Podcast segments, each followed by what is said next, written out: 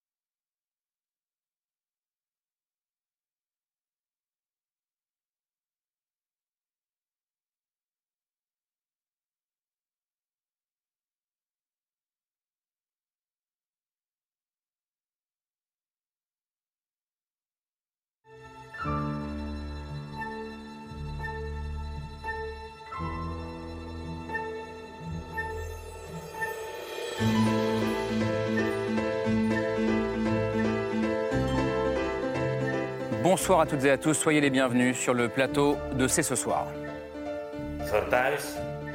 Із запитаннями, як зупинити цю війну, як повернути мир в нашу державу.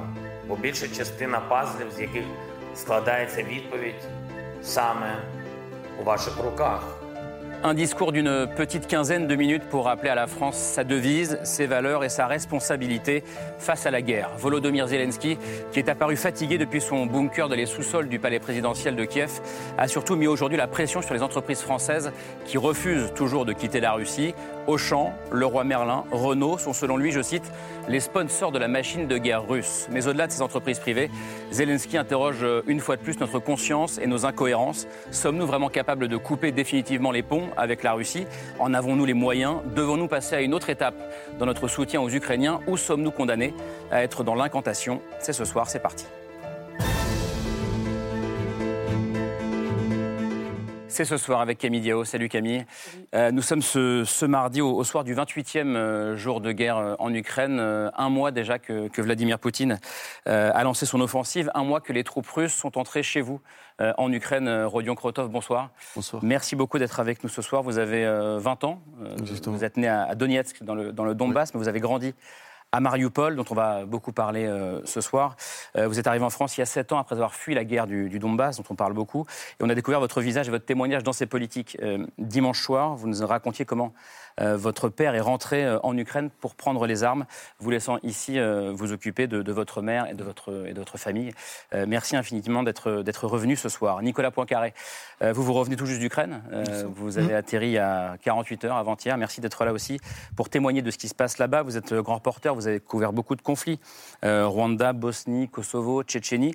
Vous aviez euh, raccroché les gants, comme on dit, vous aviez arrêté les terrains de guerre pendant une bonne quinzaine d'années, puis vous êtes reparti, vous avez repris du service euh, pour partir euh, en Ukraine. Vous étiez, vous, à Kiev et dans la région de Kiev pour, pour RMC. Euh, bonsoir Jean-Marie Colombani, merci d'être avec nous, directeur emblématique du Monde pendant 13 ans, je crois. à 14, l'époque. oui. 14, pardon. Aujourd'hui président fondateur de- du magazine en ligne Slate.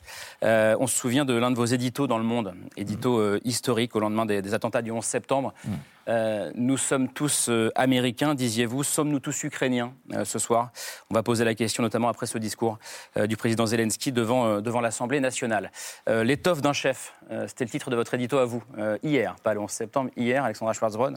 Merci d'être là. Dans Libération, hier, édito consacré à Volodymyr Zelensky. Évidemment qu'on a trouvé, je le disais, fatigué tout à l'heure, je ne sais pas si vous avez eu le même sentiment, directrice adjointe de la, rédaction de Libération, spécialiste des questions de politique étrangère et par ailleurs romancière, ça ne gâche rien. Et puis on voulait aussi euh, avoir avec nous Elie Cohen ce soir. Bonsoir. Euh, économiste, directeur de recherche au CNRS, professeur à Sciences Po. Euh, Zelensky, je le disais, nous a mis devant nos responsabilités cet après-midi, et notamment en matière économique. Il a clairement ciblé plusieurs grandes entreprises françaises accusées d'être, je le cite, des, sponsors de, de la machine de guerre russe en refusant de quitter la Russie. Jusqu'où aller dans les sanctions économiques, jusqu'où couper les ponts avec la Russie. vous allez nous, éclairer ce soir. Mais avant de parler de ces sanctions économiques, avant de parler du discours de Zelensky, on va aller chez vous, Rodion, à, Mariupol. vous y avez grandi, je le disais, vous y en êtes parti en janvier 2015. et Mariupol, c'est la ville qui est devenue la ville martyre de, de, cette guerre. On en a beaucoup parlé sur ce plateau, Camille. mais ces dernières 24 heures, le calvaire des habitants de Mariupol s'est encore intensifié. Oui, ils sont toujours environ 100 000, 100 000 civils pris au piège euh, dans les ruines de la ville de Mariupol, qui est, qui est en grande partie détruite. 100 euh, 000 personnes qui manquent d'eau, euh, qui manquent de nourriture, qui manquent de médicaments. depuis quelques jours, les chars russes ont réussi une percée à l'intérieur de la ville. Donc on voit aussi des combats de rue qui commencent à, avoir lieu. Et hier soir, en pleine tentative d'évacuation de civils par les autorités ukrainiennes, deux bombes super puissantes, c'est comme ça qu'elles ont été qualifiées par les autorités de la ville, se sont abattues sur le centre-ville. On n'a pas eu de bilan humain euh, à ce stade. On va voir une vue aérienne euh, qui a été filmée par drone ce matin et qui, donne vraiment euh, une idée de l'étendue de la désolation à Mariupol. On voit vraiment un paysage où il n'y a plus aucune couleur, il n'y a plus mmh. aucune vie, où la plupart des, des bâtiments sont fortement endommagés ou détruits.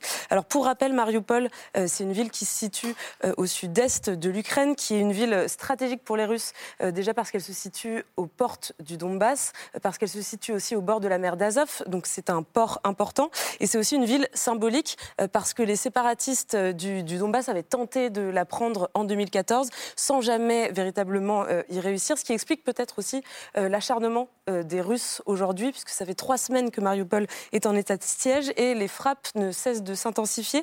Euh, selon les autorités ukrainiennes, la ville euh, est détruite entre 80 et 90 aujourd'hui euh, et, les autorités ukrainiennes affirment qu'il n'y a aucun doute sur le fait que la Russie compte détruire Mariupol totalement et jusqu'au bout. Rodio Krotov, c'est, je le répète, la ville où vous avez grandi. Je ne peux pas imaginer à quel point ça doit être terrible de voir ces, images. Ça fait très très mal. Je peux peux pas exprimer à quel point j'ai mal, mais euh, c'est surtout quand je vois. J'ai des amis qui ont réussi à sortir de la ville et me disent que la ville n'existe plus, hmm. qu'ils ont détruit quasiment tout, que. En fait, c'est les endroits où on a grandi, les endroits où j'ai beaucoup de passé, beaucoup de bons moments euh, dont je m'en souviens qui ont été détruits. Et euh, c'est pas juste la ville qu'ils ont détruit, c'est mon histoire qu'ils ont détruit, c'est mon enfance qu'ils ont détruit, et ça me fait hyper mal. Je vois, j'ai réussi à contacter un docteur, euh, un docteur qui était en train d'opérer sous les bombardements dans, dans une maison de, de maternité. Ouais. Il a dit qu'ils ont plus d'eau, ils ont plus de nourriture, que quand les Russes ils arrivent dans, dans, les hôpitaux, ils prennent tout le monde en otage, ils ne laissent pas sortir les gens, tellement euh, ils...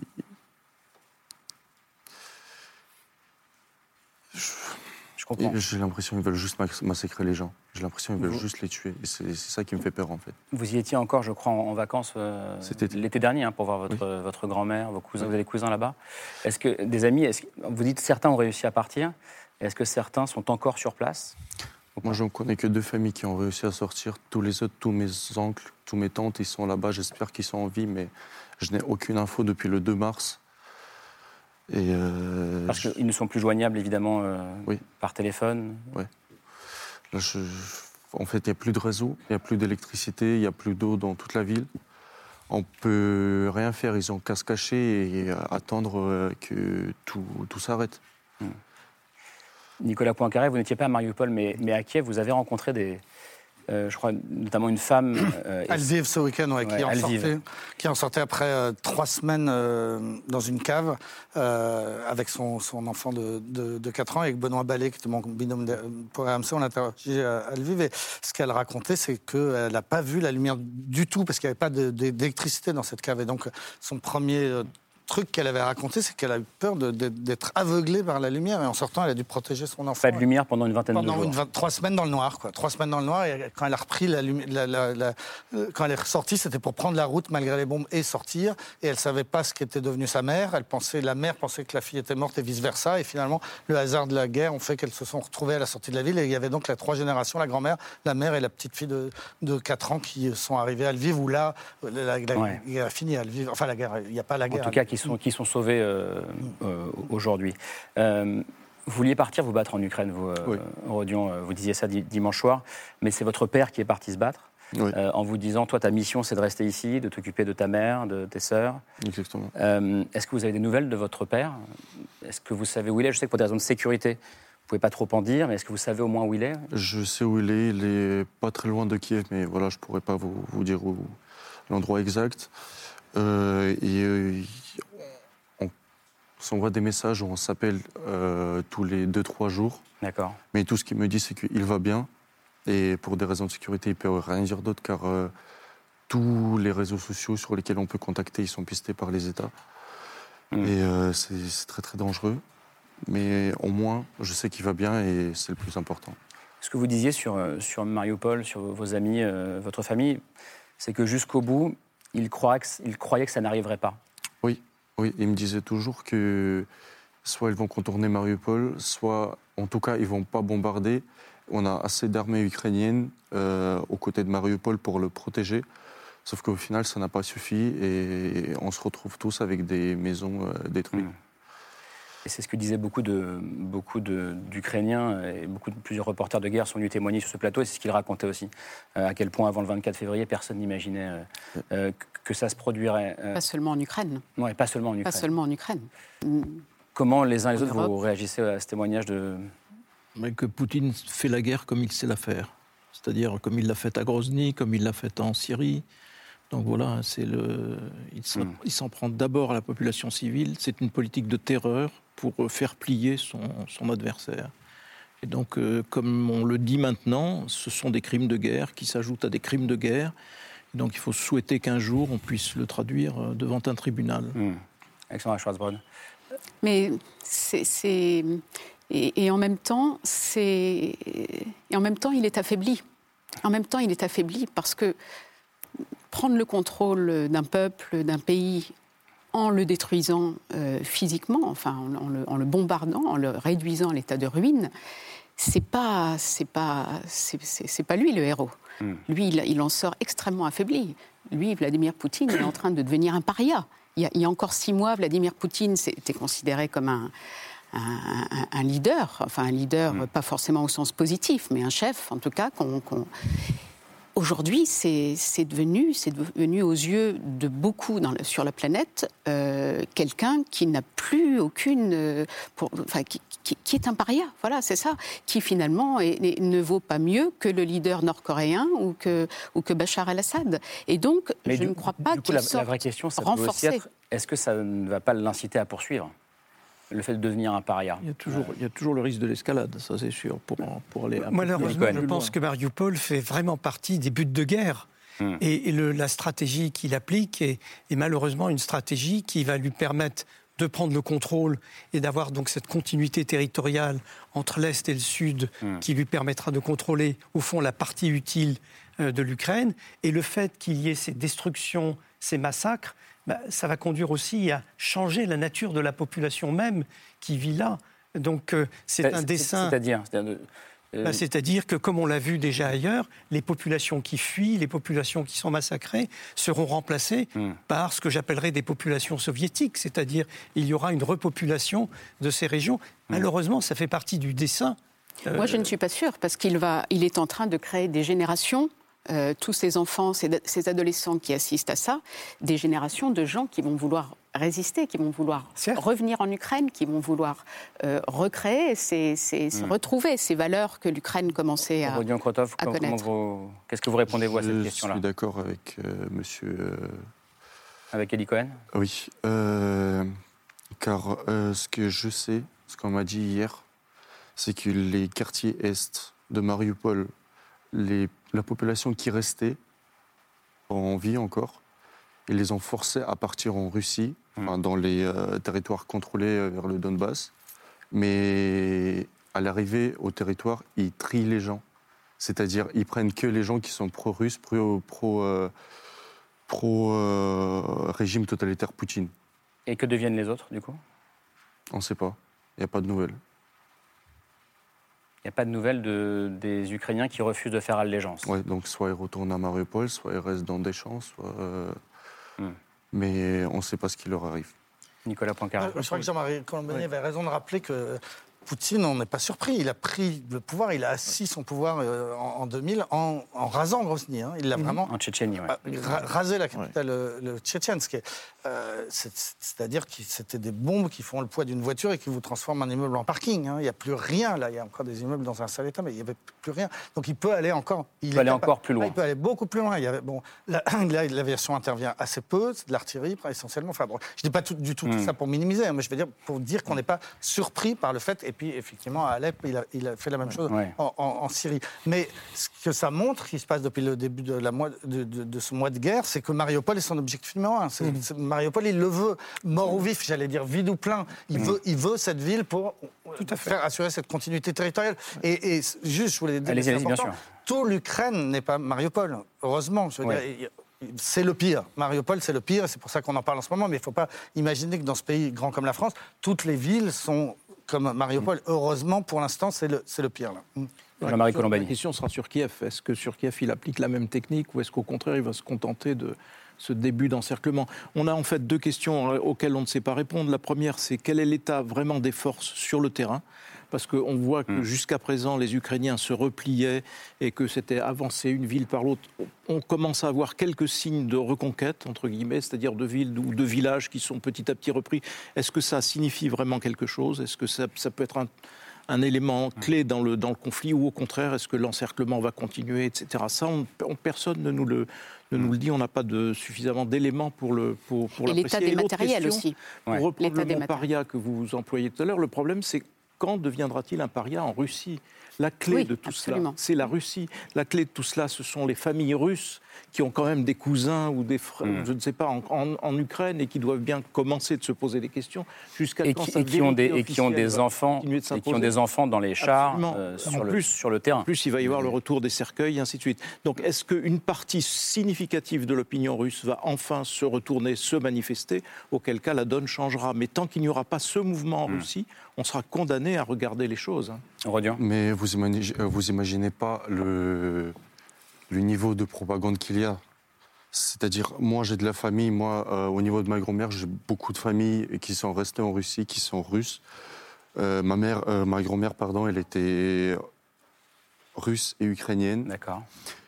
Et quand on a envoyé, envoyé des messages à notre famille russe avec leur propagande à eux, ce qu'ils nous ont dit, c'est que tant mieux, c'est bien fait pour vous, vous l'avez mérité, vous avez voulu faire les Européens, et voilà. Même au sein de votre propre famille, il vous disait ça De ma propre famille. Ah oui C'est mes cousins, mes cousines, mes tantes euh, du, côté de ma grand-mère qui, sont restés en Russie. Il y en a d'autres, euh, parmi des amis, pareil, euh, j'ai des amis de Mariupol qui ont réussi à sortir. J'ai même réussi à sortir d'eux qui sont en France. Ils disent que leur famille, à eux qui restent en Russie, ils croient que la guerre, elle est terminée depuis deux semaines et demie, mmh. qu'elle a duré que trois jours. Et euh, à ce moment-là, on peut vraiment parler que du, du peuple, euh, comme vous l'avez dit, soviétique, sous propagande, sous euh, le, le contrôle du, du, président. Mais vous avez dit une phrase très importante, c'est que votre famille russe vous reproche de vouloir faire les Européens. Oui, oui, c'est la clé. C'est fondamental, c'est l'une des grandes clés de, de ce conflit. C'est la grande clé de l'idéologie poutinienne, de toute façon. Il faut se rappeler qu'il a durci les choses vis-à-vis de l'Ukraine quand l'Ukraine s'est rapprochée de l'Union européenne, mmh. non de l'OTAN, mais de l'Union européenne. Mmh. C'est ça qui lui posait fondamentalement un problème dont il considère qu'elle n'a pas vocation à exister. Mmh. Donc son objectif de départ a toujours été de dissoudre l'Union européenne. Et là, on est, on est au cœur du, problème. Hein. Oui, tout est parti du fameux accord d'association que l'Union européenne devait passer avec l'Ukraine et qui a été débattu en interne. Et à ce moment-là, il y a eu effectivement euh, euh, l'option eurasienne, c'est-à-dire euh, hmm. retour vers le bloc russe, ou l'option européenne. Et des enjeux de bataille électorale se sont passés sur ce thème. Et c'est parce que l'option européenne a triomphé finalement que nous avons eu les soulèvements et, la première guerre de 2014. Poutine, il conteste que l'Ukraine soit un pays. Euh, pour lui, c'est sa base arrière. C'est un pays qui a été longtemps colonisé par les Russes, par les Polonais, par les Austro-Hongrois, qui, a été très peu indépendant dans son histoire, qu'il est vraiment que depuis une trentaine d'années. Mais en réalité, c'est un pays, l'Ukraine. Même si plein d'Ukrainiens ne parlent pas l'ukrainien, même si plein d'Ukrainiens sont russophones. C'est un pays bilingue, mais c'est un pays. Rodion est russophone au départ. Oui. Et, ça n'a jamais été autant un pays que depuis trois semaines. Mm. Mm. C'est-à-dire qu'il a réussi une chose, Poutine, c'est à unifier les Ukrainiens. Tous ceux que j'ai rencontrés pouvaient me dire avant, j'aimais pas tellement Zelensky, j'aimais pas tellement, on a eu des régimes mafieux, on n'a pas toujours aimé mm. nos dirigeants, on a une histoire compliquée, etc.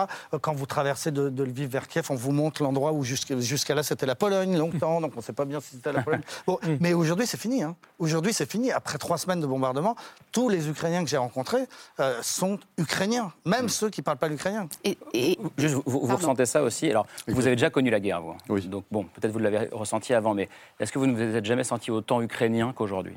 Bien sûr, mais l'Ukraine n'a jamais été autant unique que hmm. maintenant.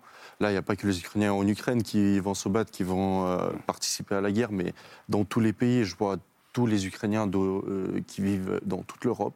Ils se mobilisent, on est tous mobilisés, on est tous ensemble, on se bat tous ensemble. vous dites, je fais la guerre ici, moi. Exactement. Hmm. Exactement. Moi, Tant que la guerre n'est pas arrivée jusqu'ici, je vais me battre à distance. Je vous ai coupé tout à l'heure, Alexandre. Non, non, mais c'est important de l'entendre. Mais c'est exactement ça. Poutine a réussi à redonner de l'élan à l'identité ukrainienne. Non seulement ça, mais au lieu de détruire euh, l'Union européenne, au lieu de la faire voler en éclats comme il, voulait le faire, il l'a renforcée. il l'a renforcée, et, il a, et non seulement l'Europe d'ailleurs, mais le clan occidental euh, dans son mm. ensemble. Et, en fait, c'est en ça que je dis que ça, finalement, c'est une catastrophe pour l'Ukraine. Je ne sais pas comment, comment, comment l'Ukraine va s'en remettre, mais je pense qu'il a galvanisé euh, l'idée, l'identité ukrainienne, qu'il a, qu'il a fabriqué des générations d'Ukrainiens qui ne vont avoir qu'une envie, c'est de retourner en Ukraine, de reconstruire ce qui a été détruit et de redonner de l'élan à l'Ukraine. Et surtout, il a créé euh, en Europe, en Occident, il a redonné du sens au mot liberté, hmm. en fait. C'est ça, euh, Vladimir Poutine. Alors que c'était ce qu'il voulait tuer définitivement, la liberté. C'est ce qu'il craint, le plus en la, la liberté. Absolument.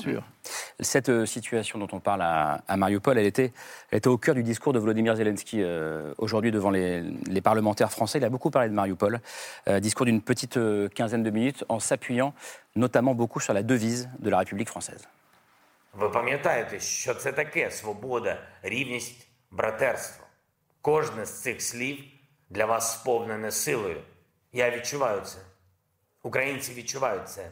Тому ми очікуємо від вас, очікуємо від Франції, від вашого лідерства, що ви зможете зробити так, щоб Росія шукала мир, щоб закінчила цю війну проти свободи, проти рівності, проти братерства. C'est intéressant, c'est pour mettre fin à la guerre contre votre devise. Autrement dit, c'est votre guerre. Euh, Absolument. il nous dit très clairement nous, que nous sommes les, enfin, concernés hmm. et que nous sommes peut-être les prochains sur la liste, en tout cas des pays de l'Union européenne. Et donc, il, euh, voilà, il, met l'accent là-dessus. C'est intéressant parce que euh, partout où il passe, il adapte un petit peu son discours en choisissant les mots, les concepts qui conviennent aux Italiens, qui conviennent aux Allemands, qui conviennent aux Américains, évidemment, et qui nous conviennent aussi. Donc, mais en même temps, il a raison de faire partager ce, parce que c'est bien une guerre contre la liberté, puisque en fait, il y a le substrat idéologique de tout ça, c'est quand même régime autoritaire versus régime libéraux, régime démocratique. Donc, et c'est dans ce schéma que s'inscrit Vladimir Poutine. Donc, il nous le rappelle, Zelensky nous le rappelle, au cas où nous l'aurions nous ne l'aurions pas aperçu parce qu'il fut un temps où on avait quand même, en France en tout cas, une forme d'aveuglement assez évident vis-à-vis de Poutine. Hmm. On refusait de...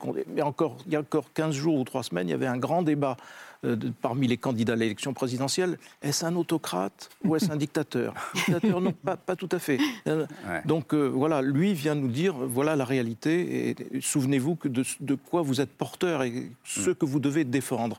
Voilà. Je pense que si vous étiez euh, au Monde, vous auriez écrit, je le disais, nous sommes tous ukrainiens. En tout cas, c'est ce qu'il nous demande. Aujourd'hui, mais ça veut dire quoi tous ukrainiens. Ça veut dire quoi, nous sommes tous ukrainiens? Il y aurait quoi derrière? C'est la grande question du moment. La, grande question qu'il nous pose d'ailleurs, c'est de savoir si les moyens que nous mettons au service de l'Ukraine seront suffisants pour infléchir le sens de la bataille. Hmm. A priori, je parle sous le contrôle de Nicolas, la, bataille militaire, les Ukrainiens ont peu de chances de la gagner. Euh, ils, ont, ils, peuvent s'engager dans une forme de résistance de long terme, mais euh, voilà. Et donc lui nous dit, est-ce que vous, les moyens que vous nous donnez seront suffisants Lui ne le pense pas manifestement. Il pense qu'on ne fait pas assez d'efforts puisque nous refusons l'usage des armes. Hmm. Mais dans les armes qu'on lui donne, euh, est-ce qu'il y a suffisamment de quoi infléchir la bataille? Et ça, c'est une question qui nous interpelle tous. Nicolas. Alors moi, mon sentiment, c'est que les Américains et les Européens sont en train de considérablement armer l'armée ukrainienne. Mmh. Zelensky, il est dans son rôle, il veut toujours plus, hein, mais c'est bien normal. Mais la vérité, c'est que ça fait, ça fait pas un mois, ça fait des mois et des mois que les Américains, toutes les nuits, toutes les nuits, font passer des armes euh, en Ukraine. Et les Européens le font maintenant, et l'Union européenne, pour la première fois de son histoire, a décidé de financer, etc. Ce sont des missiles anti-tanks qui font, qui font des dégâts considérables, qui fonctionnent. Ce sont des missiles anti-aériens, moyenne portée, qui visent les hélicoptères, à haute portée, qui visent les chasseurs, etc. Résultat des courses en 15 jours en Ukraine, j'ai pas vu un avion voler, pas un en 15 jours. J'ai pas vu un hélicoptère voler à Kiev. Hein, ouais. c'est différent. Donc, et puis j'ai vu des, images de, tanks russes détruits autour de, Kiev. Donc, euh, l'armée ukrainienne est beaucoup mieux équipée mm. par l'OTAN en ce moment, à l'heure où on parle, que, ce qu'on dit. Et d'ailleurs, si on... mais ce que ce qu'on dit ou que ce que même l'OTAN euh, et les Occidentaux veulent bien dire ou peuvent dire officiellement. Est-ce qu'il y a le discours officiel et la réalité? Alors il y a des pays comme la France qui, veulent être discrets et on ne dit pas, on dit pas ce qu'on fait. bon, je crois qu'on n'en voit pas énormément en, réalité parce que nous on fait la guerre ailleurs, donc des stocks on n'en a pas. L'armée allemande ils ont des stocks que nous on n'a pas. Mais bon, donc mhm. les États-Unis ils disent, hein, les États-Unis ils disent des chiffres. les premiers six jours de la guerre, 160 160 000 missiles anti-tanks ont été envoyés. C'est des chiffres qui sont donnés par les États-Unis officiellement. Je ne sais pas si vous savez, que euh, chaque, chaque système dont je vous parle, il y en a 160 000, ils valent 250 000 dollars pièce quand même. Donc c'est pas rien, ni en argent, ni en. Donc, donc l'OTAN fait beaucoup plus que ce qu'on dit. Et puis, c'est pareil, on n'en parle pas, mais l'OTAN fait énormément en termes de renseignement militaire.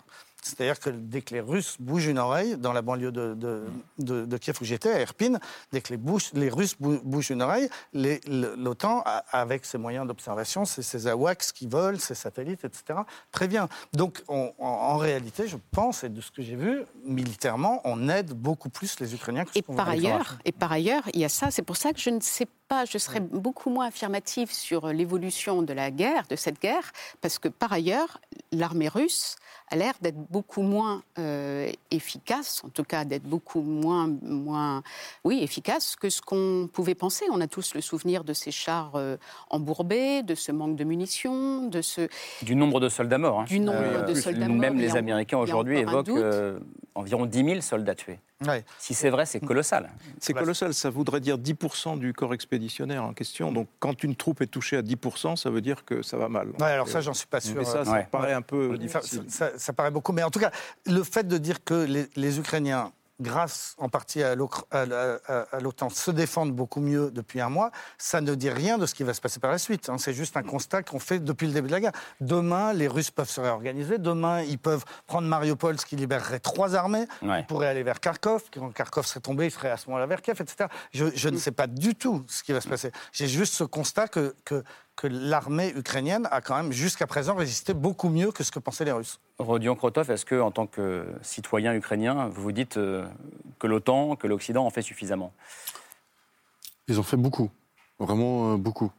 Ils ont réussi à armer une armée qui était euh, dans le mal depuis des années. D'accord. Mais le problème, c'est que sur Terre, ils n'arrivent pas à passer. Effectivement, on arrive à bien se défendre sur Terre. Mais le seul point faible qu'on a, c'est qu'on n'a plus d'avions. C'est justement pour ça que le président a demandé soit un bouclier aérien, soit des avions qui peuvent nous hmm. permettre de se battre euh, dans l'air. Parce que le seul moyen pour les Russes, d'après ce que moi je sais et je vois, de nous battre, c'est de détruire la population par, euh, par les avions. Par Bombardés par les airs. Exactement. Euh, et en même temps, euh, il n'a pas demandé aujourd'hui de no-fly zone, de zone d'exclusion aérienne, Volodymyr Zelensky. Est-ce que ça veut dire qu'il n'y croit plus? Du coup, il cesse de le demander Est-ce qu'il faisait d'autres demandes à la France? Comment vous l'avez, vous l'avez compris? Moi, je crois qu'il a intériorisé le fait que les pays membres de l'OTAN et les États-Unis s'étaient fixés à eux-mêmes une, ligne, rouge, rouge qui ne franchiraient pas eux-mêmes. C'est-à-dire, il n'est pas question de se mettre en situation de belligérance directe avec les Russes. Et à partir du moment où les Russes ont déclaré qu'une no-fly zone, c'était en fait hmm. une mesure de belligérance à l'égard des Russes, je crois que les Occidentaux ont décidé de ne pas le faire. Donc c'est la Russie qui fixe les règles du jeu Oui, mais ça, plus le fait que les Ukrainiens, ils sont en train de la faire, leur no-fly zone. Hein. Moi, je vous dis, je n'ai pas vu d'avion. Dans le nord, en tout cas. Oui, en tout cas dans la région de Kiev et, dans deux. Ils ont des, défenses, ils ont des missiles, une défense anti-aérienne, hmm. anti-missiles, etc., qui est très efficace. Et les avions russes, ils en ont perdu beaucoup. Hein. Les Russes, on n'a pas les chiffres, mais hmm. ils ont perdu beaucoup de Sukhoi, beaucoup d'hélicoptères, etc. Donc ils volent plus. Donc en fait, c'est pour ça que Zelensky en parle moins, parce que c'est moins d'actualité. Les Russes ne volent plus. Mais il a demandé aux Israéliens euh, de céder le fameux le dôme, le, dôme de fer, le dôme de fer, par définition anti, qui, on précise ce que c'est, qui, qui, intercepte les missiles, euh, les missiles euh, mm. venus de Gaza en général. Alors évidemment, ce serait pour le coup une, très belle arme de défense. C'est une des raisons, je pense, pour lesquelles, pour lesquelles Vladimir Poutine y est allé aussi franco en pensant l'emporter très vite.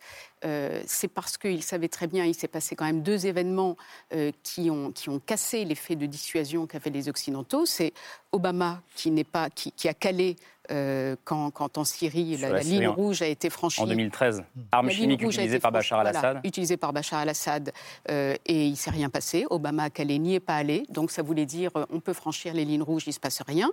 ce qui s'est passé en Afghanistan cet été, où les États-Unis ont, hmm. ont, ont, plié bagages, ont laissé tomber l'Afghanistan euh, et, donc il semblait montrer que les États-Unis, c'était fini, ils se repliaient sur eux-mêmes, ils n'en avaient plus rien à faire de ce qui se passait ailleurs. Et puis surtout, cette certitude que euh, les Européens, les, les Occidentaux n'iraient pas se battre euh, pas se battre pour, pour l'Ukraine. Et ils l'ont dit dès le début. Hein. Mmh. Ils Vous pensez que ça ne bougera jamais, ça? Bah, Malheureusement, je crois que nous allons être testés assez rapidement, puisque vous avez vu que Biden évoque euh, les armes chimiques et bactériologiques mm. que euh, les Russes pourraient utiliser en Ukraine. Je pense qu'il y a de fortes chances que ça arrive. Mm. Et là, nous serons vraiment confrontés à nos propres responsabilités. C'est-à-dire, est-ce qu'on va se contenter de notre balcon de regarder euh, les Russes user des armes chimiques dans certains quartiers de certaines villes ukrainiennes sans lever le petit doigt ou pas. Qu'est-ce que vous en pensez les uns les autres? Est-ce que cette guerre provoque chez vous, même en tant que citoyen, des, des réflexes interventionnistes que vous n'aviez peut-être pas auparavant? Non, parce que, encore une fois, c'est une puissance nucléaire dirigée par un malade. Donc, euh, je veux dire, avant de, avant de dire euh, soyons interventionnistes, allons-y, ne soyons pas munichois, ne soyons pas moi, je veux bien, mais enfin, on se calme quand même un petit peu. Et Poutine, là, ça se passe moins bien que prévu. Il n'a pas encore. le pire n'est pas, pas, encore là, à part à Mariupol, pardon, hein, parce que c'est ta ville, mais à part à Mariupol, le pire n'est pas encore là. Kiev, Kiev n'est pas encore encerclé Kiev n'est pas encore bombardé. Hein, c'est la, mm. capitale, ça, va pour l'instant. Mm. Euh, à la télé, on voit des images terrifiantes parce que chaque fois que tombe une bombe, ça donne. C'est très très spectaculaire. Mais moi, j'ai passé 15 jours, il est tombé en moyenne une bombe par jour sur une énorme agglomération qui fait en moyenne un ou deux morts. C'est pas chaque, chaque mort est un mort, chaque mort est dramatique, chaque bombardement sur une ville civile est un crime. Mais n'empêche que, il ne faut pas dire que Kiev est sous les bombes, parce que le jour où mm. euh, ça sera le cas, qu'est-ce qu'on dira donc, donc pour l'instant, il est encore dans la retenue, mais les scénarios les scénarios possibles, je ne peux même pas en parler. Il peut effectivement utiliser du, chimique, il peut utiliser du nucléaire un jour, j'en sais rien. Ce qui est mm. préoccupant, c'est qu'on sait tous là, maintenant, l'expérience faite, la qualité du renseignement. Mhm. Le renseignement nous disait très précisément qu'ils allaient envahir, ainsi de suite. On n'a pas forcément voulu les croire. Et on n'a pas forcément voulu les croire parce que c'était renseignements américains. Mhm. Et là, euh, ben, le renseignement dit armes chimiques et biologiques. Donc il faut les prendre cette menace très très au sérieux. Et là, je pense en effet qu'on sera confronté à un choix existentiel parce qu'on ne pourra pas rester les bras croisés devant, devant ce genre de, choses. Et c'est ça la, la On ne reproduira pas l'erreur de la Syrie? C'est une question. Ce sera en tout cas la question posée à nos dirigeants. Parce qu'on se les je pense qu'on se l'est tous posé. Tout à coup, on, a grandi, enfin, notre génération, enfin, on n'est pas, on est des, générations différentes, mais grosso modo, Mais on a tous grandi dans un monde en paix, dans une Europe on a grandi construite dans autour une de cette valeur. Paix. La guerre, c'était ailleurs, c'était loin ça ne nous concernait pas. Je, enfin, je dis ça à, gros traits, bien sûr, mm. on s'est tous sentis malheureusement extrêmement concernés par ce qui se passait en Syrie et, épouvantés par notre impuissance euh, et par tous ces, gens qui fuyaient et qu'on n'accueillait pas. Ça, quand même, ça, c'était la, grande tragédie de ces 20 dernières années. Euh, mais mais voilà, mais c'était, mais c'était loin. Il y avait eu quand même l'ex-Yougoslavie, euh, la guerre oui, de Oui, il y avait l'ex-Yougoslavie, mais, mais, mais on n'y allait pas. Ce n'étaient pas nos enfants, nos parents, comme, comme, comme vous, qui, qui, qui, étaient confrontés à ça et qui devaient aller se battre. Et là, pour la première fois, tout à coup, on comprend que ça peut arriver à nouveau. Regardez ce qui se passe en Allemagne. L'Allemagne qui est en train de se réarmer, qui tout à coup, qui pensait que c'était terminé, il n'y aurait plus jamais de guerre en Europe, qui est en train de se réarmer parce qu'elle comprend que non, la guerre, ça peut encore arriver, ça peut se reproduire.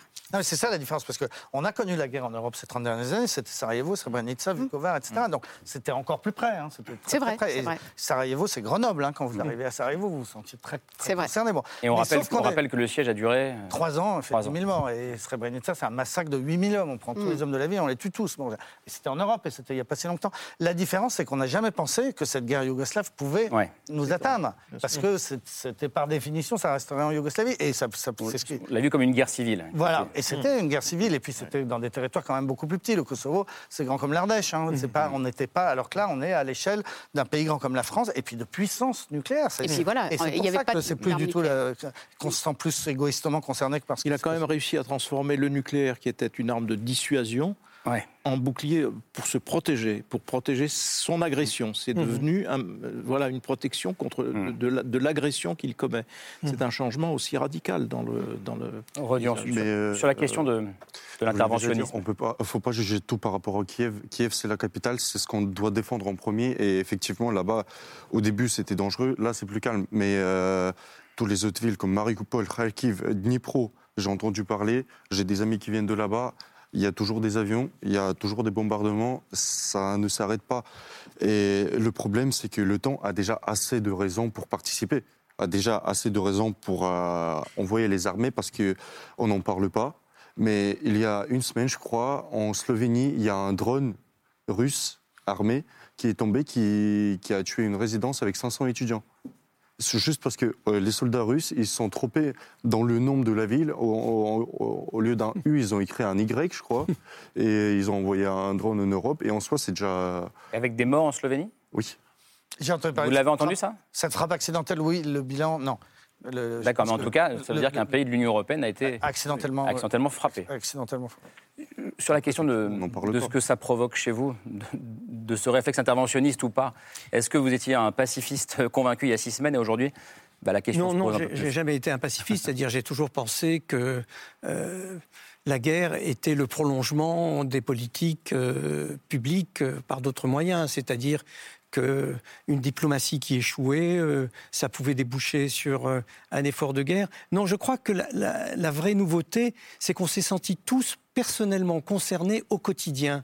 dire, on est tous dans une espèce de malaise collectif, on est tous dans un état un peu cotonneux, à la fois parce qu'on voit sous nos yeux, euh, par ces crimes qu'on constate sous nos yeux, par le constat de la relative impuissance, bon, c'est vrai que on a pu célébrer le réveil de l'Europe, euh, euh, hmm. le réveil de l'Allemagne, mais enfin, on est quand même un peu spectateur et, assez impuissant, et on en est à commenter ce qui est tout à fait nouveau, qui m'a jamais traversé l'esprit, la doctrine militaire russe. Par exemple, j'ai appris que dans la doctrine euh, Gerasimov, il y avait une continuité entre les outils de, de, la guerre hybride et l'usage du nucléaire tactique. Alors qu'on pensait que le nucléaire, était sanctuarisé, que hmm. c'était l'arme de dissuasion absolue. Ben non, on, découvre qu'un État peut agiter la menace nucléaire pour euh, ne pas euh, ne, pas se faire euh, limiter dans son action, qui est une action conventionnelle. Donc on pensait que ça, c'était le propre de la Corée du Nord ou, ou d'États de ce type. Là, on voit que c'est la Russie, un grand pays, qui se protège avec l'arme nucléaire pour, mettre, pour commettre des crimes avec des armes conventionnelles d'une bestialité absolue. Donc ça, ça crée un climat dans lequel nous sommes tous pris et qui nous met tous profondément mal à l'aise. Mmh. Avec ce, vrai sentiment de, de mmh. regarder ces crimes se commettre. Euh, et avec ce paradoxe aussi, Nicolas, vous disiez, en gros, tant que Kiev n'est pas touché, euh, on ne bougera pas davantage. Et c'est vrai que j'imagine mmh. Un Ukrainien de Mariupol se dire, mais non, c'est pas possible. Euh, mais, mais, sur les, les, les, armes, effectivement, c'est terrifiant ce que vient de dire Eli Cohen. Effectivement, les, Russes, le, week-end dernier, ont, fait voler, ont utilisé pour la première fois des, missiles hypersoniques, donc qui sont des armes de nouvelle génération, qui sont meilleures que les armes dont disposent les Européens et les, Américains. Sont, et, ce sont des armes qui volent à 6000 km/h avec une trajectoire complètement aléatoire qui fait qu'on ne peut pas les, intercepter. En l'occurrence, ils ont tiré sur une base euh, tout près de la Roumanie, euh, où il y avait des hangars souterrains qui contenaient des missiles RR, donc qui servent pas à grand chose en ce mm. moment.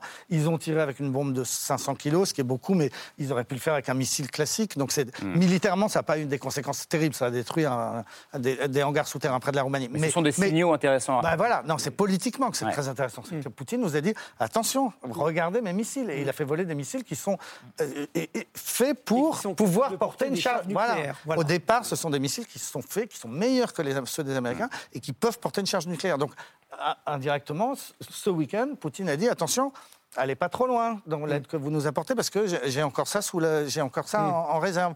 Il a tiré, bon, c'est terrifiant. Non, c'est terrifiant. Alors, il y a la question d'une de, potentielle intervention militaire, mais il y a aussi peut-être d'autres moyens d'action. Et cet après-midi, devant le, Parlement, Volodymyr Zelensky, euh, il a formulé une demande qu'il avait déjà formulée par le passé, c'est celui euh, de l'adhésion de l'Ukraine à l'Union européenne. Euh, alors, pour rappel, cette demande d'adhésion, elle a été officiellement déposée quatre jours simplement après le début de la guerre. C'était le 28 février. Elle est en cours d'examen par l'Union européenne. Volodymyr Zelensky a demandé une procédure spéciale. L'Ukraine ne remplit pas vraiment euh, les critères qui lui permettraient normalement d'adhérer. Mais au final, vous disiez tout à l'heure, euh, Eli Cohen, que euh, l'accord d'association entre l'Ukraine et l'Union européenne a finalement été aussi une sorte de déclencheur de, ce, drame et de cette guerre qui se joue aujourd'hui. Est-ce qu'aujourd'hui, au stade où on en est, maintenant que la guerre est engagée, est-ce que ça ne pourrait pas être ce que les Européens pourraient avoir de mieux à faire que de vraiment ouvrir leurs portes les Européens peuvent déclarer ce qu'ils ont déjà fait, que les Ukrainiens font partie de la famille européenne. Hmm. Ils peuvent déclarer que l'Ukraine a vocation à entrer dans l'Union européenne. Ils peuvent même dire euh, nous allons ouvrir à partir de maintenant euh, la négociation et dans une négociation pour euh, l'intégration, vous savez qu'il y a toute une série de critères à remplir, il y a les fameux chapitres à négocier, mais l'Europe, c'est une confédération d'États de droit il y a une espèce de constitution européenne qui est une constitution euh, très pointilleuse et très tatillonne euh, en matière de critères juridiques. Et donc, euh, vous, voyez, le premier effet qu'a eu cette évocation d'une éventuelle entrée de l'Ukraine, ça a été de dire Ah, mais attention, il y a d'autres pays qui attendent leur entrée. Et, depuis longtemps. Et depuis longtemps. Et la France a arrêté le processus de négociation avec l'Albanie, etc. Donc, non, la seule chose qu'on puisse faire, c'est d'envoyer un signal politique puissant. Mais l'intégration réelle, ça prendra nécessairement beaucoup de temps. Vous êtes d'accord les uns les autres? Oui, oui, mm. ça prendra du temps. Mais c'est irrémédiable C'est comme ça le... accord de partenariat, il y a déjà une proximité qui est évidente. Et donc, euh, voilà, je ne pense pas que ça, changerait le rapport de force. Vous êtes d'accord Le problème, c'est le rapport de force sur le terrain. Ce, serait, ce n'est pas, pas une arme diplomatique en plus non, je ne pense pas que ça, je pense pas que ça ajouterait grand-chose. Mais en effet, c'est important de dire qu'on étudie, euh, qu'on étudie favorablement cette possibilité et que, et que la porte est ouverte. Mais euh, en catastrophe comme ça, euh, ça n'aurait pas de sens. L'adhésion d'urgence, ça n'a jamais existé dans, dans, l'histoire de l'Union européenne. Donc, crois non, mais on ne pensait pas non plus que Poutine ferait ça. Non. Les choses changent. En revanche, à moyen terme, à long terme, à moyen terme, c'est vrai que cette affaire nous rapproche des Ukrainiens et, rapproche les Ukrainiens de l'Europe. Donc je ne serais pas du tout surpris qu'un jour euh, Lviv soit en Europe. Ce serait, euh, ce serait pas une surprise du Vous vous sentez pleinement euh, européen? Oui, oui, bah oui. Depuis toujours, depuis 2013, on a viré le président Yanukovych. Depuis, on se bat, en fait, depuis, même avant cette guerre, on se battait pour aller en Europe. C'est inscrit dans la constitution ukrainienne, d'ailleurs, que l'Ukraine a vocation à intégrer l'Union européenne un jour. Et là, justement, l'objectif a toujours été l'Europe. Et l'objectif de Poutine, c'est de ne pas nous laisser euh, partir en Europe. Parce que pour lui, on doit, si on n'appartient pas à la Russie, on doit au moins être sous contrôle des, autorités russes. Mmh, c'est ce qui était avant. Euh, Sur un exemple euh, bélarus de Loukachenko. Oui, exactement. Exactement. Et l'Europe, par contre, est-ce qu'elle a vraiment les intérêts politiques à. On peut vraiment dire à déclarer la guerre à la Russie comme ça Visiblement non. Euh, il y a le, militaire, on l'a évoqué, le diplomatique, euh, et puis il y a la guerre économique. Euh, et dans le viseur de Zelensky, il y avait surtout aujourd'hui les entreprises françaises qui continuent à faire du business avec la Russie, qui refusent pour l'instant de quitter le pays. Il faut savoir que la France est le premier employeur étranger hein, Absolument. en Russie. Alors faut-il aujourd'hui mettre la pression sur ces entreprises Et au-delà de ces entreprises, pouvons-nous vraiment sortir de notre dépendance, notamment énergétique, à la Russie? On en débat juste après la preuve par trois, signé Maxime Darquier ce soir.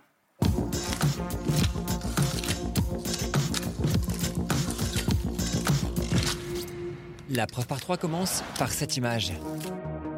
Une capture d'écran prise lundi et dans laquelle il y a Grantin, un député ukrainien.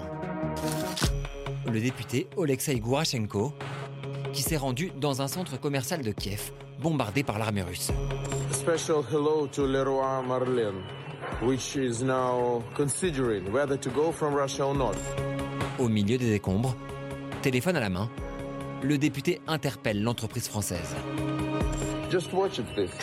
Your taxes that you will pay there, they will buy and produce such missiles which will do like this. Cet après-midi, devant le Parlement français, le président ukrainien a lui aussi mis la pression sur les entreprises françaises. Les entreprises françaises doivent cesser d'être les sponsors de la machine de guerre de la Russie. Ils doivent arrêter de financer le meurtre d'enfants et de femmes, le viol. Les valeurs valent plus que les bénéfices. Mais dans cette image, il y a aussi grand 2, un logo, celui de Twitter. Les réseaux sociaux, où les entreprises toujours présentes en Russie sont accusées de financer la guerre et où les appels au boycott se multiplient. Le roi Merlin, Poutine, terroriste, le roi Merlin. Un sujet devenu politique et un angle d'attaque pour le candidat écolo à l'élection présidentielle. Quand je vois euh, euh, ce gouvernement qui continue à soutenir Total, donc j'affirme qu'il est complice des crimes de guerre qui sont faits en Russie. Renault qui vient de relancer ses usines en Russie. Est-ce qu'on peut arrêter ce cynisme absolu? Enfin, dans cette image, il y a Grand 3, une enseigne.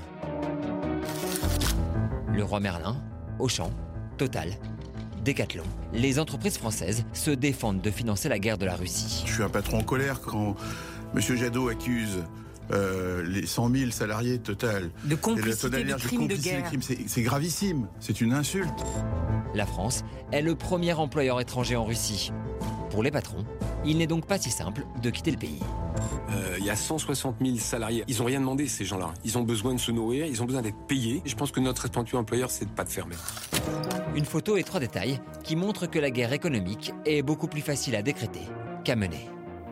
Alors, les, je précise que le, groupe ADO, qui est propriétaire de Leroy Merlin, euh, annonce ce soir que Leroy Merlin va maintenir euh, son activité en, Russie.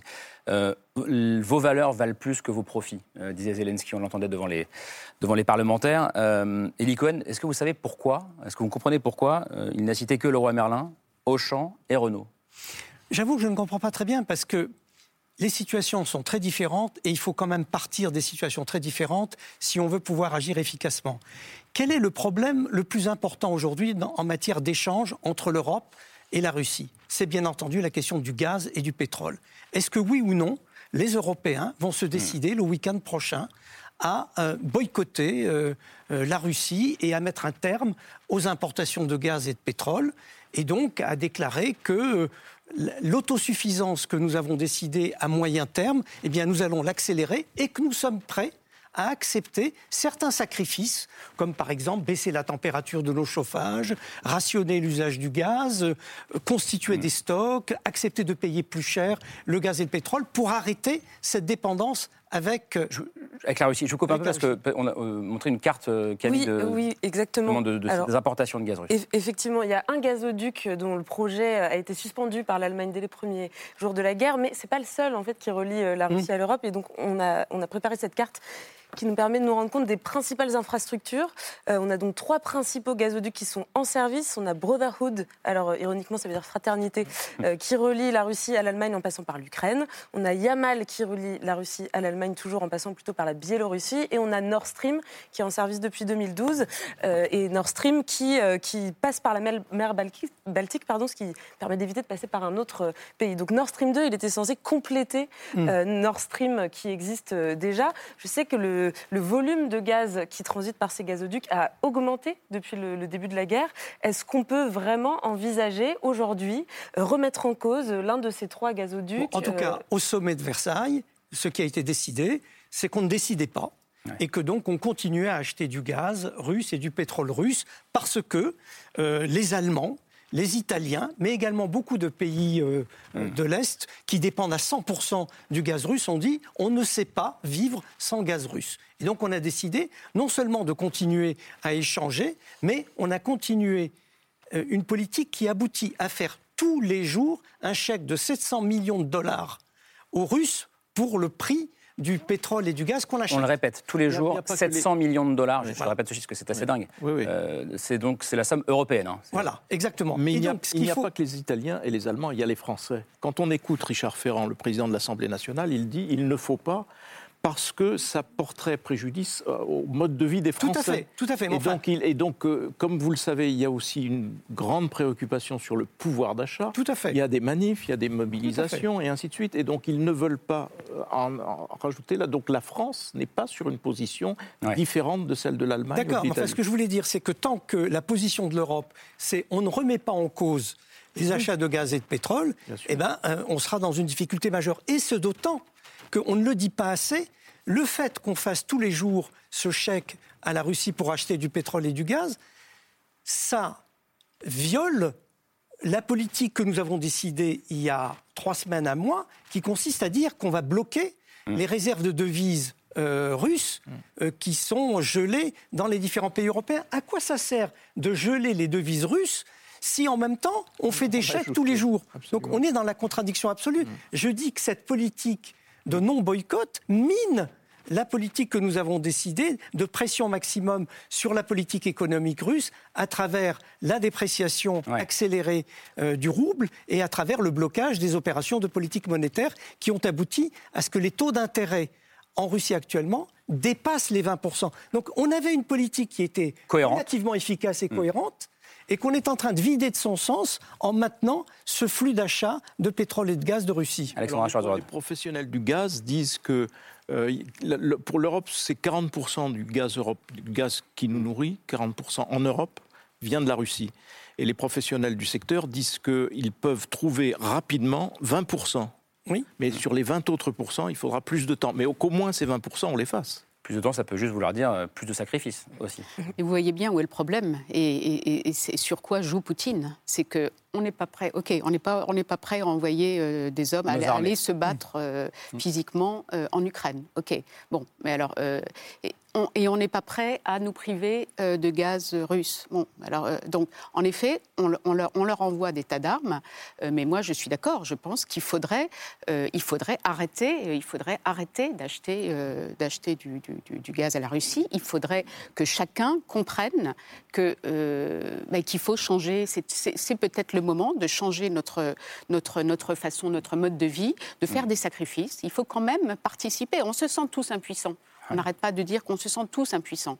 Mais c'est peut-être le moment d'intégrer le fait qu'il faut peut-être faire des sacrifices pour essayer de, bloquer la, folie, de Poutine. Pour ne pas financer la guerre russe, comme Pour ne pas financer la guerre russe. Et bien sûr, et il faut faire quelque chose. Et ça, c'est peut-être le seul moyen efficace qui pourrait avoir un impact. On le sait très bien, mais simplement, ce sont des considérations de politique intérieure. Et on voit bien d'ailleurs quand on écoute, on allume la radio ou la télévision, euh, où on parle de pouvoir d'achat, le, problème de, l'achat de, l'essence, le, le, prix à la pompe qui augmente. Alors c'est vrai, c'est vrai que nous, on est parisiens, on n'a on pas de voiture. Je, comprends. Je comprends mm. qu'ailleurs, il y a des gens qui ont besoin, un besoin vital de leur voiture pour aller bosser, pour vivre, tout simplement. Mm. Mais, il faudrait d'abord commencer par tenir ce discours. Euh, voilà, il faudrait expliquer. Expliquer. On est à 18 jours d'une présidentielle, enfin d'un premier tour, et puis il y aura des législatives derrière. Donc on peut imaginer que la séquence électorale en plus ne favorise pas euh, ce genre de discours courageux. Comment vous regardez ça, vous euh, Nicolas Poincaré Moi, je, je, me pose beaucoup de questions sur ce. C'était très intéressant la carte qu'on vient de voir avec ce gazoduc qui traverse l'Ukraine. Brotherwood, je ne connaissais pas le, euh, le nom. Et est-ce je ne sais pas si quelqu'un au plateau a la réponse, moi je ne l'ai pas. Est-ce qu'il est complètement coupé ce, gazoduc ou il fonctionne encore Il fonctionne toujours et le volume de gaz a augmenté parce que l'Europe fait des stocks. Alors ça, c'est complètement hallucinant. C'est bah penser quand même que les Russes nous vendent leur gaz en traversant l'Ukraine. En traversant l'Ukraine. Ce qui veut dire que les Ukrainiens ne l'ont pas coupé? Mm. Parce qu'ils touchent de l'argent. Ça veut dire, que, ça veut dire que les Russes sont en train d'écraser Mariupol sous les bombes, tout en faisant des chèques aux, Ukrainiens pour le droit de passage de leur, de, leur gaz. Mais ça on est, on est dans un monde de faux. Ça va même plus loin. Les banques qui garantissent les opérations de vente et d'achat de gaz et de pétrole sont relativement préservées c'est-à-dire qu'elles ne font pas partie des banques interdites du système SWIFT, c'est-à-dire qu'on s'est arrangé pour que les transactions puissent continuer. Donc, si vous voulez, c'est ça le système. Le système, c'est que nous sommes pris dans nos contradictions. En gros, nous tenons trop à notre pouvoir d'achat, à notre confort pour essayer de, de tester même euh, une relative baisse de consommation. Et donc ça, ça permet le développement euh, de l'action de Poutine, effectivement. Mais et, Zelensky qui nous demande de, fermer le roi Merlin, bah, on peut lui répondre ferme le gaz aussi, lui, parce que quand même, lui aussi, il touche alors qu'il est, est, victime de cette Mais lui aussi, il a besoin d'argent pour financer sa eh ben guerre. oui, ah oui, Juste, Rodion Krotov, je voyais euh, avoir envie de réagir là-dessus. Non, je, je voulais juste demander, en fait, est-ce que vous pensez vraiment que les gens en France, je ne parle pas de, l'Europe, mais en France, ils sont prêts à faire ces euh, ma... sacrifices. sacrifices, pardon. Euh, car euh, il y a quelques années, même pas, quand l'essence a augmenté de 10 centimes, mm. les milliers de gilets jaunes qui eu d'heure, mm je comprends que moi aussi j'ai un besoin vital d'une voiture, mais euh, moi je suis prêt à. Enfin, moi je suis un étudiant, tous les mm. jours je dois faire mes études, et c'est soit 3 heures de, de, transport, soit 30 minutes de route, mais les gens en fait ils vivent tellement bien ici depuis euh, tellement longtemps, ils n'ont jamais connu de guerre, ils n'ont jamais, jamais, connu une vraie crise, et même la crise de 2008, elle, est, euh, elle était elle n'a pas eu un impact aussi fort vrai. en France qu'en Ukraine, par exemple. Et euh, les gens, en fait, ils, comprendront pas. Euh, donc, voyez, donc ça, c'est une situation, c'est le problème du gaz et du pétrole. Alors après Renault, c'est un tout autre problème. Il se trouve que Renault a racheté une société russe qui était la société qui historiquement produisait des voitures en Russie, qui s'appelait Avtovaz. Donc Renault a acheté Avtovaz. Et donc la présence de Renault en Russie, c'est la reprise des usines d'Avtovaz, leur modernisation, les investissements qui ont été faits pour produire des véhicules modernes actuellement. Qu'est-ce que ça veut dire de demander à Renault de se retirer? On rappelle que l'État est actionnaire. Et en plus, l'État est actionnaire. Donc d'abord, d'une part, l'État pourrait demander en conseil d'administration à Renault de se retirer. Mais ce que dit Renault aujourd'hui, c'est qu'ils disent, mais qu'est-ce que vous voulez qu'on fasse? Nous, on a des salariés sur place, hum. on a des brevets de nos voitures. Euh, vous voulez quoi? Euh, Si on voulait vendre cette société, eh bien, on ne pourrait pas la vendre parce que Poutine a pris des mesures. Vous ne pouvez pas rapatrier des devises dans votre pays d'origine. Donc, c'est quoi? Qu'est-ce qu'on dit à Renault? Vous abandonnez purement et simplement? Vous abandonnez les salariés? Vous abandonnez les technologies? Vous abandonnez les usines? J'ajoute juste que l'Ukraine appelle ce soir au boycott de Renault. Alors, je crois savoir, quand je suis partie de Libé, en tout cas euh, tout à l'heure, c'est ce que j'entendais, qu'après le discours de, Zelensky devant l'Assemblée, où il cite notamment Renault, il y a eu un, il y a un conseil d'administration qui était convoqué ce soir chez Renault en, catastrophe, en urgence, pour, à minima, à minima, débattre de euh, qu'est-ce qu'on fait? Est-ce qu'on continue à, se faire. Euh, est-ce qu'on continue à, avoir honte, enfin à se, laisser montrer du doigt? Ou est-ce qu'on réagit? Est-ce qu'on replie la voilure? Mais manifestement, euh, ces entreprises quand même sentent la pression qui monte. Euh, et il n'y a qu'à voir euh, ce matin Patrick Pouyanné, le, patron de Total. il était à la radio, il était, on sentait qu'il n'était pas à l'aise. Il en mm. a fait d'ailleurs, il en a fait d'ailleurs beaucoup hein, sur, en se disant ému parce que certains de ses, salariés allaient les combattre. Bon, on sent bien qu'ils ne sont pas à l'aise quand même. Euh, Mais ce qu'on sent bien, c'est qu'entre eux, ces exemples-là, euh, Renault, euh, Total, je reprends ce que disait Camille tout à l'heure, c'est que depuis le début de la guerre, non seulement on n'a pas coupé le gaz, mais en plus, on en apporte encore davantage pour faire des réserves pour l'hiver prochain. Voilà. ça signifie juste, Jean-Marie Colombani, que quand Bruno Le Maire nous parlait d'une guerre économique et financière totale hmm. contre la Russie, c'est un, un mensonge, un mirage, un fantasme C'est une expression qui allait très au-delà de ce que pouvait être la réalité, bien sûr. C'était par ailleurs une gaffe politique majeure de, parler de, la sorte. Mais c'était une situation vraiment très très compliquée parce que euh, ça montre en tout cas que la France avait misé sans revenir à l'histoire des emprunts russes, hein, hmm. mais néanmoins que la France était parmi les pays qui avaient le plus misé sur l'avenir économique de la Russie et sur l'avenir économique des relations entre la Russie et l'Union européenne. Et donc, petit à petit s'est installée ou s'est avancée la dictature de Poutine. Et on n'a pas voulu le voir. On n'a pas voulu lire Poutine, on n'a pas voulu le, Une de ses déclarations choc, c'était de considérer que la France et l'Angleterre étaient les premiers responsables de la Deuxième Guerre mondiale et de faire l'éloge du pacte germano-soviétique. Mais personne ne, voulait entendre ou lire ou, voir cela. Et donc maintenant, on est rattrapé par notre, notre aveuglement par rapport à cela, parce que la dictature s'est progressivement installée. Il applique ce qu'il a écrit, il, il, fait ce qu'il a dit qu'il ferait, c'est-à-dire, et d'ailleurs, il est dans une, position, une posture de guerre contre l'Occident, contre l'Europe, contre nos valeurs et ainsi de suite. Voilà, simplement, il y a eu de, notre part, euh, contrairement à ce qu'on a dit, parce qu'on dit il faut discuter avec Poutine, il faut. Euh, oui, euh, non seulement ça, mais on, était devenu un des, grands partenaires de la Russie. Vous avez tout à fait raison. Ceci dit, il ne faut quand même pas sous-estimer et sous-évaluer l'effet des sanctions économiques. les organisations internationales. Les premières sanctions FMI, OCDE, les premières. De 2014 de, Non, non, non, non d'accord. Je crois que vous parliez après l'annexion de la Crimée. Celles qui ont été prises, des prévisions économiques pour 2022, c'est un PIB russe qui baisse de 7%. Et euh, il y a une accélération de la dégradation de la situation. Le rouble s'est littéralement effondré et on peut estimer que euh, sur la trajectoire des mesures actuelles, au total, la baisse du PIB euh, russe sera entre 12 et 20 donc les mesures économiques qui ont été prises, qui ne sont pas rien. Par exemple, vous savez qu'on n'exporte plus du tout de matériaux technologiques, de composants électroniques, ce qui fait que les usines automobiles, les usines d'armement, etc., sont elles-mêmes en panne. Mm. Donc, si vous voulez, euh, la partie moderne de l'économie russe souffre énormément.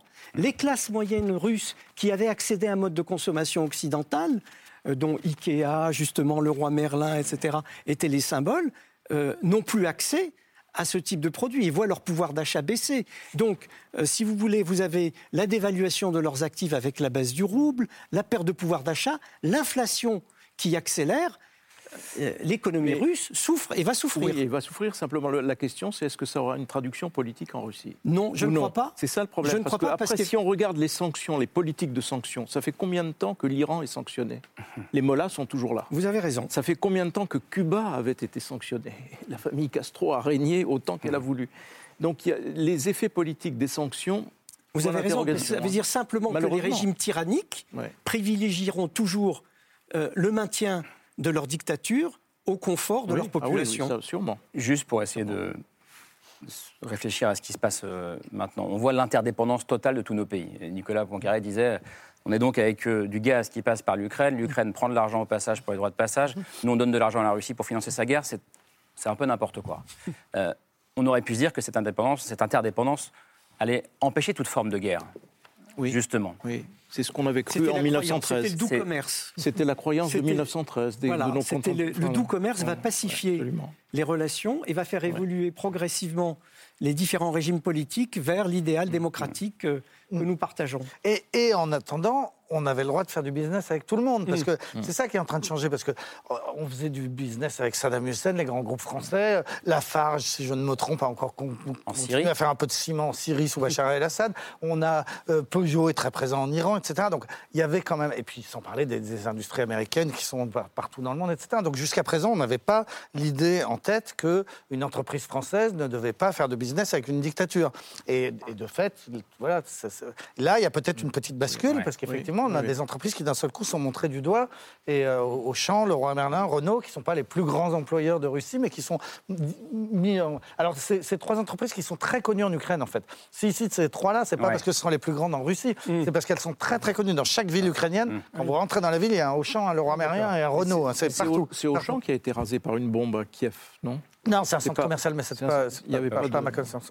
Pour conclure, euh, Alexandra Schwarzbrod. Moi, ce que j'espère, parce que j'essaye toujours de trouver un côté positif, mais si tant est que ce soit possible, mais que maintenant, les gens comprennent bien en Europe ce qu'est un réfugié, un réfugié ce que c'est que de quitter un pays en guerre quand, euh, quand on est sous les bombes et qu'on n'a pas le choix, qu'on n'a plus rien à manger, qu'on a peur euh, pour les siens, pour ses enfans, et, que maintenant on comprenne et que si, si, une autre tragédie comme la Syrie se reproduit, parce qu'encore une fois, je pense que c'est vraiment la honte, la, la, tâche qui restera sur euh, l'Occident, l'Europe. Euh, sauf l'Allemagne. Ce, manque, sauf l'Allemagne, absolument, sauf l'Allemagne. Et, et beaucoup le lui ont reproché. Euh, et, ce que j'espère, c'est que maintenant que tous ces gens qui se sont montrés tellement émus à juste titre, et c'est formidable de voir cet élan, cet élan de solidarité avec les Ukrainiens, que désormais, demain, si des Afghans, des Syriens, euh, des, des, des, des, gens issus de dictatures africaines arrivent, euh, arrivent en Europe, qu'on ne, les, qu'on ne les rejette pas à la mer comme, comme, comme on l'a fait jusqu'à présent. Je disais pour conclure, mais ce n'est pas terminé, euh, je vais d'abord remercier Cohen. Je crois que vous devez nous quitter. Merci beaucoup d'être venu. Titre de votre livre, Souveraineté industrielle vers un nouveau modèle productif. Il y a beaucoup de clés pour comprendre aussi la situation actuelle. Merci d'être venu. Merci. et nous, on passe à la liste de C'est ce soir.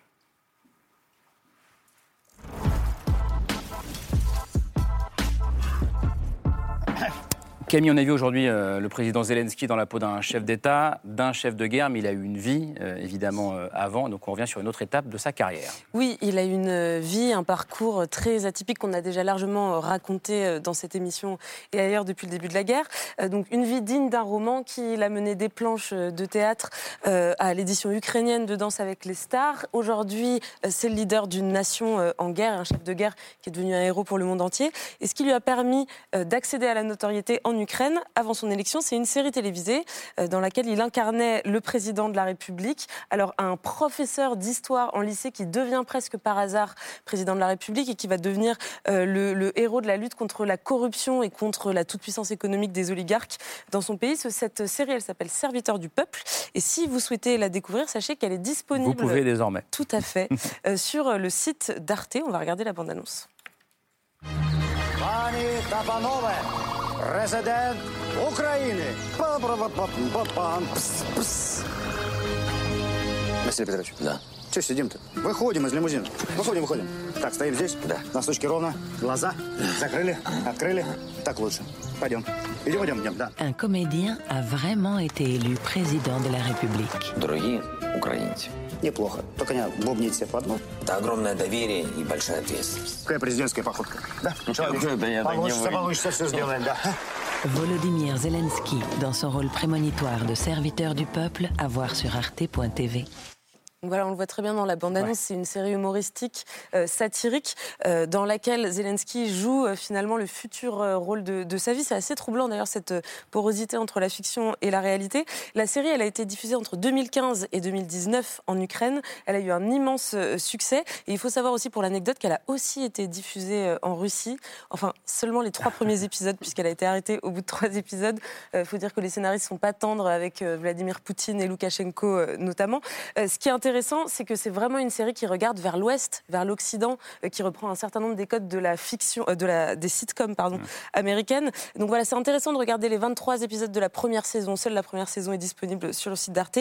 Ça permet à la fois de comprendre le personnage euh, de Zelensky, mais aussi de comprendre l'état d'esprit des Ukrainiens avant le déclenchement de cette guerre. Rodion Krotov, vous l'avez vu ou pas cette, Bien sûr. cette série? Bien sûr. 20 millions d'Ukrainiens l'ont vu. Ouais, 20 millions, près de la moitié des Ukrainiens ont vu cette série. Quel regard vous portez sur, euh, sur Zelensky, vous Avant et, après la guerre, d'ailleurs? Comment vous. Vos regards, votre euh, regard a changé ou pas? Un petit peu. Un petit peu. Mais tout d'abord, en fait, ce qui. Ce que cette série elle a, apporté, c'est qu'elle a donné vraiment l'image d'un président qu'il nous fallait en Ukraine. Il ne faut pas oublier que même avant la série, c'était un comédien. Il avait euh, son propre sa propre chaîne télé. C'était une star. Hein. Oui. Une méga star. Mais il avait sa propre chaîne télé qui dénonçait euh, tous les politiciens, qui dénonçait, enfin, qui mm. faisait de l'humour, mais oui, politique. Il a été élu parce que, euh, justement, il s'était présenté contre le rejet d'un système corrompu, etc que vous voulez dire vous Non, mais vous avez vu que devant l'Assemblée nationale euh, cet après-midi, ah oui, oui. ce, côté comédien est ressorti sur la fin, et ce côté, et, ce qui nous a tous pris, enfin, je sais pas, on était tous sciés devant. On s'est demandé si la traductrice avait bien entendu. Oui, oui, parce qu'il a, il a, il a, parlé de Belmondo. Il a chuté, il a, il a terminé son discours en parlant de Belmondo. Et là, je pense que c'est son côté comédien qui est ressorti, parce que je pense que ça doit être un fanat de, un fanat de Belmondo. Et, et, ce côté-là, tout à coup, a émergé. L'histoire, elle est complètement c'est un peu comme si la France avait été très très corrompue, mettons, et que euh, d'un seul coup on se soit dit que Cadmerade, à cause de son rôle dans le Baron, Noir, euh, en fait il ferait un bon président. C'est exactement ça l'histoire. Hein. Et, et, en fait les instituts de sondage ont joué un rôle parce que je pense que au moment de la sortie de la série, personne ne pensait que ça pouvait devenir la réalité, mm. mais ils ont commencé à, quatre mois seulement avant les élections de, de, de printemps 2019 à tester comme si, comme si en France la, la, la Sofres mettait Cadmerade pour voir, mmh. quoi. Comme on avait mis un peu Coluche en 81 aussi, comme ça, en se disant pour voir. Sauf que tout de suite, eh ben, les scores étaient bons. Puis, puis, bon, et puis, et puis lui, contrairement à Coluche, il a dit OK, j'y eh ben, vais. voilà. Et le, le, 31 décembre, à 4 mois des élections, sur la base de quelques sondages qui disaient qu'il allait peut-être se passer quelque chose, il a dit j'y vais et il a gagné. Et avec une campagne hallucinante. Avec une campagne, une campagne hallucinante, avec des débats, un débat dans le grand stade de Kiev contre Porochenko. Enfin, c'était complètement délirant. Vous étiez surpris quand il, quand il y est allé? Ça vous a étonné? En Ukraine non, non, parce que en soi, c'est le peuple qui l'a poussé à y aller vraiment. Enfin, c'était vraiment l'envie du peuple qu'il soit là. Parce que parmi tous les candidats qu'on avait, euh, on savait qu'ils étaient tous corrompus. On savait que mm. c'était tous les marionnettes de Poutine. Mm. À part euh, un qui était plutôt pas mal, mais personne ne le connaissait.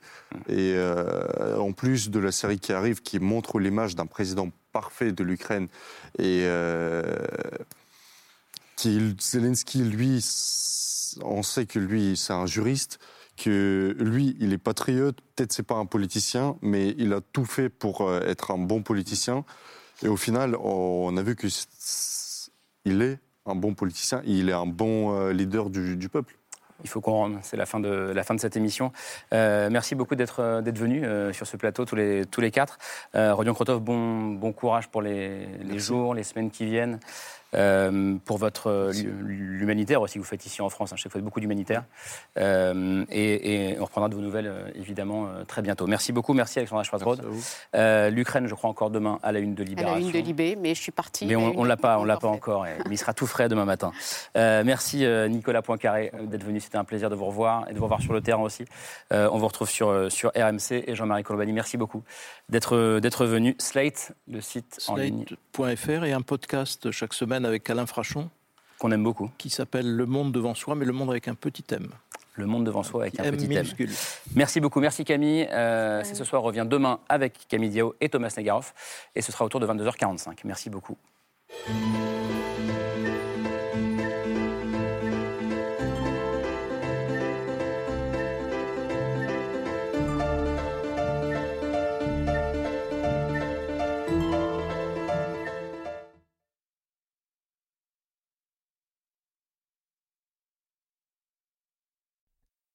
C'était C'est ce soir, un podcast de France Télévisions. S'il vous a plu, n'hésitez pas à vous abonner. Vous pouvez également retrouver les replays de l'émission en vidéo sur France.tv.